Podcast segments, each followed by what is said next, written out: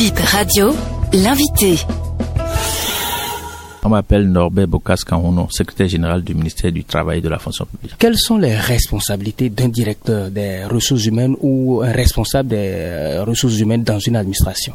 Le responsable des ressources humaines euh, au niveau d'une administration, surtout l'administration publique, a pour charge de gérer la carrière des agents de l'État et au-delà de gérer tout ce qui concerne les ressources qu'il faut pour mobiliser les agents à l'effet d'atteindre de façon optimale les objectifs de service public fixés à l'administration concernée. Oui, de façon concrète, la responsabilité d'un directeur des ressources humaines, c'est quoi vis-à-vis du personnel, vis-à-vis des agents?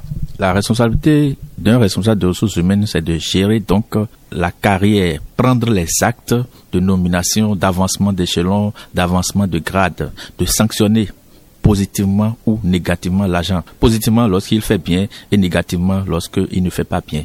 Qui sont ceux que vous avez invités à la conférence d'aujourd'hui? Nous avons invité les directeurs de la programmation de l'administration et des finances des ministères, les directeurs de l'administration et des finances des institutions de la République et les responsables, c'est-à-dire les chefs de service de la gestion des ressources humaines, du dialogue et du travail au niveau des ministères et institutions de la République. Pourquoi cette rencontre?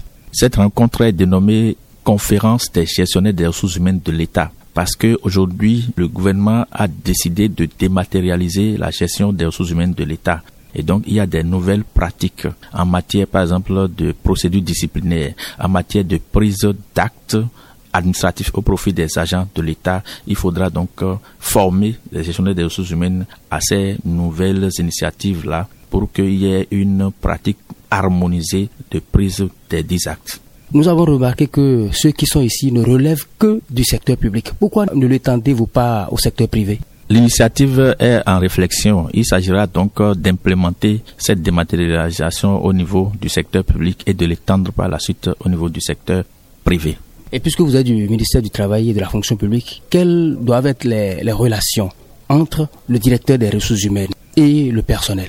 Le directeur des ressources humaines constitue le lien entre les agents et le staff de chaque structure. Donc, euh, il constitue comme un messager entre les agents de l'État et les ministres, les directeurs de cabinet, les secrétaires généraux de ministère. C'est la première session. Ceux que vous avez mobilisés vous attendez quoi d'eux à la fin des travaux? Donc c'est la première session au titre de l'année 2023. Ce que nous attendons d'eux, premièrement, c'est qu'ils arrivent à maîtriser l'utilisation de la plateforme de gestion dématérialisée de la procédure disciplinaire au niveau des agents, qu'ils maîtrisent également la prise des actes administratifs de façon dématérialisée au profit des agents de l'État. Aujourd'hui, on parle de la digitalisation. Est-ce que au niveau des ressources humaines, cette digitalisation-là a pris corps et comment ça se passe? Absolument, la digitalisation a pris corps parce que aujourd'hui, depuis la nomination jusqu'à la retraite, les agents ne fournissent plus d'actes,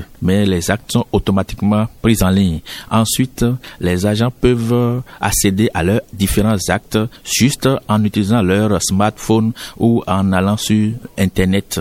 Donc, euh, la dématérialisation, la digitalisation est véritablement en vogue actuellement au niveau de l'administration publique béninoise. Mais s'il n'y a pas de difficultés, quand il y a des difficultés, qu'est-ce que vous faites? Il y a des difficultés liées par exemple à la connexion, liées par exemple à la non-maîtrise de l'outil. C'est pour cela d'ailleurs que ces rencontres sont indiquées pour pouvoir amener les acteurs à s'approprier la méthode d'utilisation de la plateforme.